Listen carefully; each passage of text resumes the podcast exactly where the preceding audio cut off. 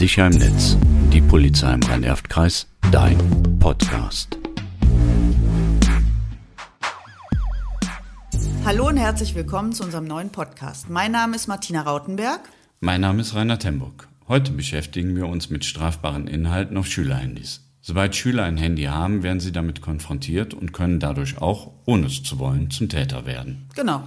Meistens verbreiten sich solche strafbaren Inhalte ja über Messenger wie WhatsApp. Und das haben inzwischen ja auch schon die Grundschulkinder. Vielen ist die Strafbarkeit aber gar nicht bewusst. Die Auswirkungen des Handelns, also wenn ich bestimmte Sachen weiterschicke oder auch nur besitze, sind nicht klar. Aber wovon reden wir hier überhaupt? Ähm, was sind strafbare Inhalte? Beginnend mit Gewaltdarstellung. Gewalthandlungen, die per Kamera aufgenommen und per Messenger-Dienste oder sozialen Netzwerken verbreitet werden, haben sich mittlerweile zu einem bedenklichen Trend in Schülergruppen entwickelt. Oh ja, diese sogenannten Happy Slapping Videos. Obwohl ich finde, das hat ein wenig nachgelassen, dafür ist die Verbreitung von Snuff-Videos gestiegen, also Tötungsvideos. Videos, in denen Menschen getötet werden. Die Videos stammen teilweise aus Kriegsgebieten. Ähm, ja, es ist schreckliche Realität. Stimmt. Und diese Videos sind oft gar nicht als solche sofort erkennbar. Oh ja. Mir erzählte letztens eine Schulsozialarbeiterin, dass eine Fünftklässlerin zu ihr kam.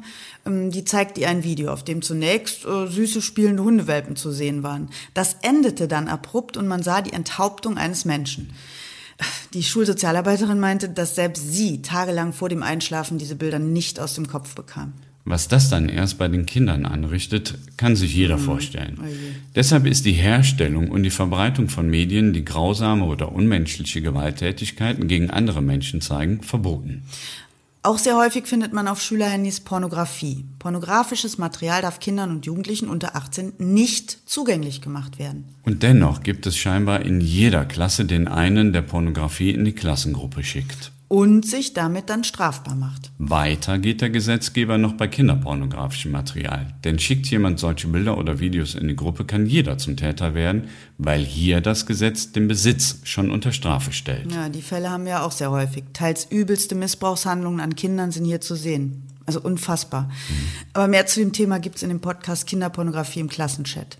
Noch alltäglicher sind Mobbing und Beleidigungen, wodurch sich die Kinder strafbar machen. Und die Beleidigungen fallen hier online ja noch viel heftiger aus, da man niemanden sich direkt gegenüber hat und die Hemmschwelle geringer ist. Ja, es wird gemobbt und bedroht. Da wird schnell was geschrieben und die Kinder und Jugendlichen wissen gar nicht, welche Auswirkungen das haben kann, also beim Opfer, beim Betroffenen und auch strafrechtlich. Mhm. Oder auch bei Hate Speech, da werden sogar ganze Personengruppen angegangen. Dazu passen dann auch extremistische Äußerungen, links, rechts, islamistische, in denen gegen vermeintliche Minderheiten gehetzt, zum Hass oder sogar zur Gewalt gegen diese aufgefordert wird. Der Aufruf zu Straftaten, Volksverhetzung, die Leugnung des Holocaust sind aber auch strafbare Handlungen. Auch verfassungsfeindliche Nachrichten, Symbole oder Zeichen dürfen im Klassenchat nicht verbreitet werden. Verfassungsfeindlich sind zum Beispiel Symbole des Nationalsozialismus wie das Hakenkreuz, Zeichen der NSDAP, der SS oder der SA wobei viele Schüler noch gar nicht wissen, was sie da verschicken, aus welch schlimmer Zeit diese Symbole stammen. Hm, stimmt, wie letztens das Bild von Adolf Hitler als Koch am Gasherd mit so einem blöden Spruch drunter. Mhm. Das ging damals als Sticker rum. Also viele Schüler, die das verschickt haben, die wussten gar nicht den Zusammenhang und die Hintergründe. Und trotzdem ist es strafbar. Ja. Ob Bilder, Videos, Textbeiträge, Sticker, alle Inhalte, die gegen Gesetze verstoßen, stehen entsprechend unter Strafe. Aber wie können wir unsere Kinder schützen? Hier die Tipps für Sie. Suchen Sie das Gespräch mit Ihrem Kind, um es für das Thema zu sensibilisieren und klären Sie auf. Erklären Sie, dass auch im Netz Regeln gelten, an die man sich halten muss. Dass es Bilder, Texte und Videos gibt, die Menschen verletzen und zum Teil auch Gesetzesgrenzen überschreiten. Das Netz ist halt kein rechtsfreier Raum. Nehmen Sie gemeinsam mit Ihrem Kind wichtige Sicherheitseinstellungen am Smartphone vor und vereinbaren Sie Regeln für den Internetkonsum. Für den WhatsApp Messenger bedeutet das zum Beispiel, den automatischen Download von Medien auszuschalten. Darüber hinaus sollte die Privatsphäre so eingestellt sein, dass fremde Kontakte die Handynummern ihres Kindes nicht einfach einer WhatsApp-Gruppe hinzufügen können. Beides finden Sie in den Einstellungen.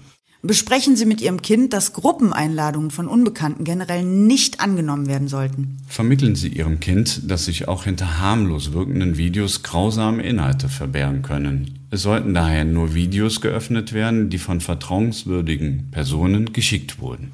Suchen Sie mit Ihrem Kind geeignete Internetangebote aus und bieten Sie altersgemäße Hilfe bei der Nutzung dieser an. Und wenn dann doch mal was passiert ist, sichern Sie Beweise für Jugendgefährde und strafbare Inhalte im Internet und wenden Sie sich damit an den Seitenbetreiber, die Polizei oder an die Meldestellen.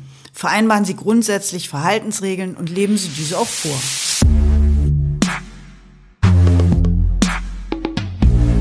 Diese Podcasts sind eine erste Orientierung zu den jeweiligen Themen. Sprechen Sie uns bei weiterem Informationsbedarf gerne ein.